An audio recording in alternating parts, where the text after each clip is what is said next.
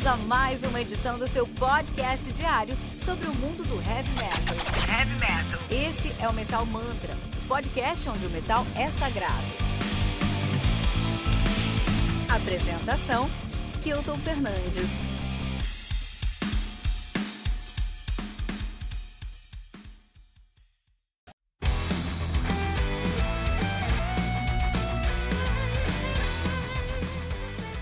Fitting the Machine, do Wolf, álbum lançado no dia 13 de março de 2020 pela Century Media Records. O álbum conta com 12 músicas, totalizando 46 minutos de play. Wolf, que é uma banda de heavy metal, heavy metal cru, lá de Orebro, na Suécia, nativa desde 95. 95 ultimamente já é ancião, né, cara? Nasceu 95 você já é da terceira idade. Isso aí, a banda que teve seu debut, o Wolf, autodenominado homônimo, né? Wolf, com a banda Wolf. Será que tem uma música chamada Wolf? Tem que ter, peraí, vamos ver. Não tem, perderam, cara. Perderam a oportunidade de ter uma música chamada Wolf, mas, mas, tem provavelmente a pior capa que eu já vi na minha vida. Eu vou deixar no link aqui, cara.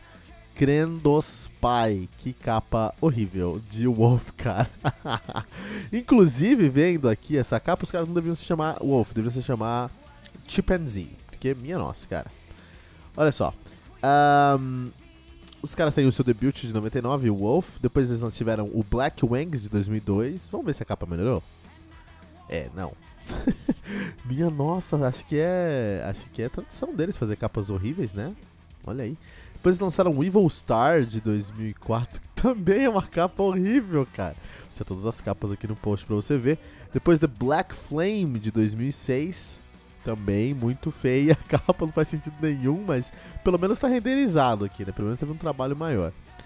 Depois eles lançaram o Ravenous de 2009 e a capa também é esquisitíssima, cara. Legends of the Bastard de 2011, que capa horrível. É, não, não pode ser, não pode ser coincidência não, cara. 2014 a capa só é feia, mas é a melhor capa dos caras até agora. Mas o logo também é feio pra caramba. E agora o Feeding the Machine tem uma capa legal. O Final Machine tem uma capa legal. Uma capa meio agressiva, visualmente falando, mas uma capa legal. Mas o Wolf, The Beat dos caras 99, cara, como é que passou? Como é que deram ok nessa capa? Só pode ter sido, cara. E aí o logo deles também não é uma coisa muito legal, é... A, as capas aqui não é as capas não são forte aí do Wolf. Primeira capa que passa no crivo aí de qualquer motivo, aí, qualquer banda aí de, de heavy metal seria de verdade aí o os caras têm muitos álbuns aí pra, pra 25 anos de carreira, né? 35 anos de carreira, os caras têm bastante. 25 anos de carreira, os caras têm bastante álbum aí já lançado, muito legal. Banda é formada por Niklas Stolvin na guitarra e no vocal. Uh, ele também toca no Doomsday Kingdom e já tocou no Slaughter Cut. Simon, Simon Johansen na guitarra, ele toca no Memory Garden e já tocou só no Soil. E toca ainda hoje, ao vivo pro Soilworks. Só isso, pra você ter uma ideia aí, né? Olha só. a, a, agressividade. Também temos aí o Ponto Zegberg, uh, que é o baixista. Ele toca no Dark Illusion e no King Diamond. Só isso. Já tocou no Hammerfall ao vivo também, né? Temos o Johan Koberg na bateria. Ele que já tocou no Hammerfall, já tocou nos Lion Share, hoje só toca, já tocou no Therion também, hoje só toca aí no Wolf muito legal, né? Esses caras aí tem. Tá na Suécia, você vai acabar tocando uma banda grande eventualmente, porque esses caras estão aí. E vira currículo, né? Vira currículo e você. E você nunca mais fica sem, sem trampo, tá sempre troca, tocando aí. Interessante, muito interessante, muito interessante mesmo. Wolf, né? Os caras fazem um heavy metal, só que são suecos. Por serem suecos, apesar de terem uma pegada muito mais tradicional na sua sonoridade, tem uma roupagem atual. Não cheira a naftalina, não é velho, não é velho. Não chega a ser moderno. Não é aquele heavy metal moderno que você vai escutar lá do, do, do Haunt, por exemplo. Mas não é antiquado. Você não vai escutar e falar, putz, aqui é de 1960, por exemplo. O nosso querido Blaze Bailey que faz um som legal. Eu gosto do Blaze Bailey, mas é, é datado já, né? Uh, os caras estão na atividade de 95, então eles não chegam a ser aí um dinossauro, mas também não são veteranos, mas também eles não são veteranos aí são é, a nova revelação da cena sueca de heavy metal. Então eles estão sempre nesse limbo aí. Eles nunca são os mais antigos, mas os mais novos também não são. Então tem esse limbo. É, é o metaleiro da meia-idade. Tem que entender que o, que o Wolf é o metaleiro da meia-idade mesmo. Esse é o cara que tem uma guitarra na parede, mas fica fazendo Excel durante a semana para pagar as contas e pagar o boleto do apartamento.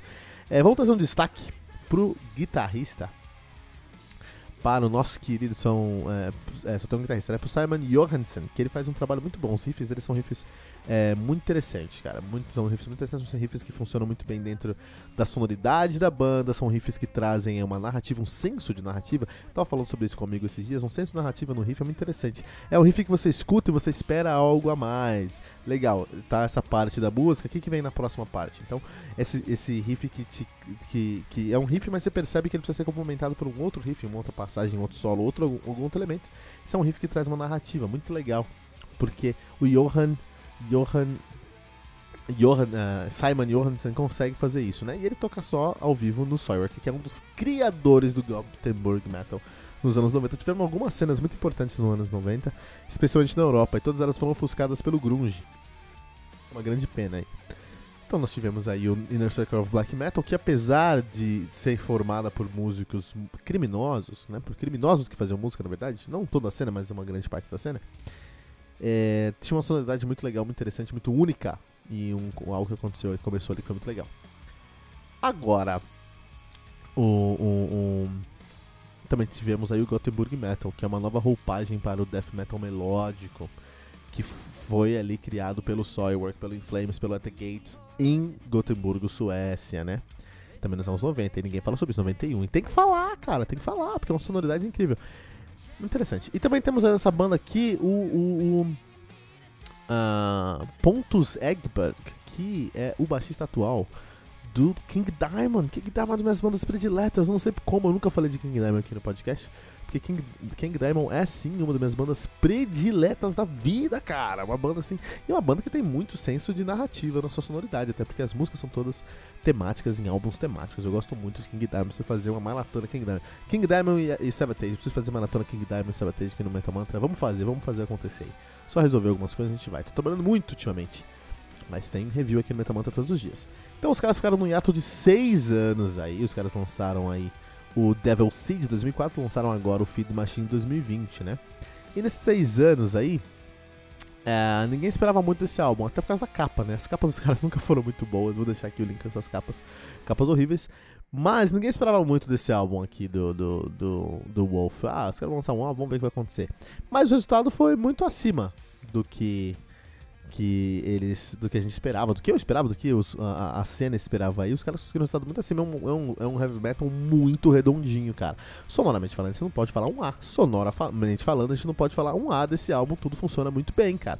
De verdade, esse álbum aqui, o Fear the Machine, é o melhor álbum dos caras desde o Legends of the Bastard, que foi onde eles conseguiram realmente uma autoridade mundial, aí, onde eles conseguiram de verdade a, a, o respeito que eles têm até hoje, né?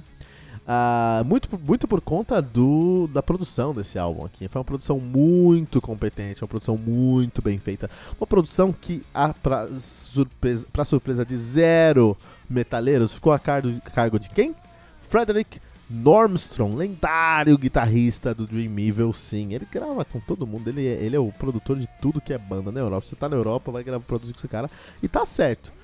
Porque o Frederick Nostrom, ele consegue produzir uma guitarra e uma bateria. Os pratos que ele produz na bateria é algo impressionante. Eu não sei como ele consegue fazer isso, cara. E esse, esse álbum foi muito beneficiado pelo toque metálico de Frederick Normstrom. Parabéns aí, parabéns pela essa escolha desse produtor. O produtor tem muita influência na banda, porque o produtor é o cara que cria o ambiente para o som. Então o que vai ser tocado no som é cada um dos músicos vão pensar ali, né? A banda vai decidir. E como vai ser tocado, também os músicos decidem. Mas ambi o ambiente para aquilo acontecer tem que ser do produtor. E o produtor tem até. Depende da produção. Tem produtor que fica mais distante, tem produtor que fica mais próximo da banda, e produtor que é o cara que escreve as músicas, né? Mas é interessante que o produtor ali.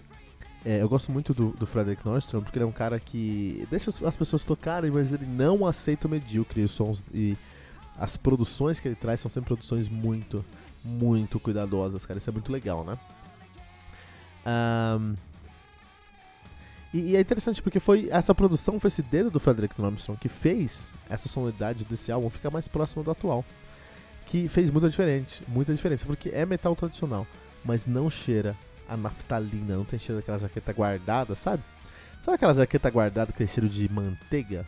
Você vai na casa do Salvador, tem uma jaqueta lá com cheiro de manteiga. Não sei porque tem cheiro de manteiga, mas tem. E não é legal.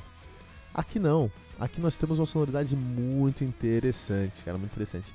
O Wolf tem uma posição muito, muito definida e muito clara da sua identidade musical. Porque eles fazem um som que é tradicional, é heavy tradicional, com grandes influências do Iron Maiden, especialmente ali na fase do Paul Dayano. Então você vai escutar essa sonoridade, esse álbum que você fala, puto, é o Iron Maiden, mas é o Iron Maiden de 2020, cara. É, mas assim, eles conseguem fazer uma identidade musical muito icônica. Você consegue se escutar e saber que não é que não é Iron Maiden, mas ainda é uma coisa que me lembra muito Iron Maiden, especialmente na fase do Paul Dayano. Aí. Todas as músicas têm uma cara própria e no fim do dia, esse disco aqui é um disco com bastante personalidade musical, mais do que identidade, personalidade, ousadia, entendeu? Ficou muito legal, e muito bom. Parabéns ao Wolf que conseguiu trazer um som muito tradicional, um som aí que era para estar tá, tá rolando nos anos 80, talvez nos anos 70, mas com uma produção, uma roupagem rejuvenescida. Então é muito tranquilo ver esse álbum, eu recomendo, vai ouvir esse álbum que é muito tranquilo ouvir esse álbum, cara. E tenho essa pergunta, quero fazer essa pergunta para você: qual banda tradicional precisa lançar um disco rejuvenescido? Qual banda precisa beber dessa fonte da juventude e trazer um, um, um, um álbum? Uma banda tradicional, hein? um álbum que traz tudo que tem no, no, no heavy metal tradicional desses caras, mas tem um caráter rejuvenescido. Qual banda é essa? Fala pra mim aí em metalmantra.com.br.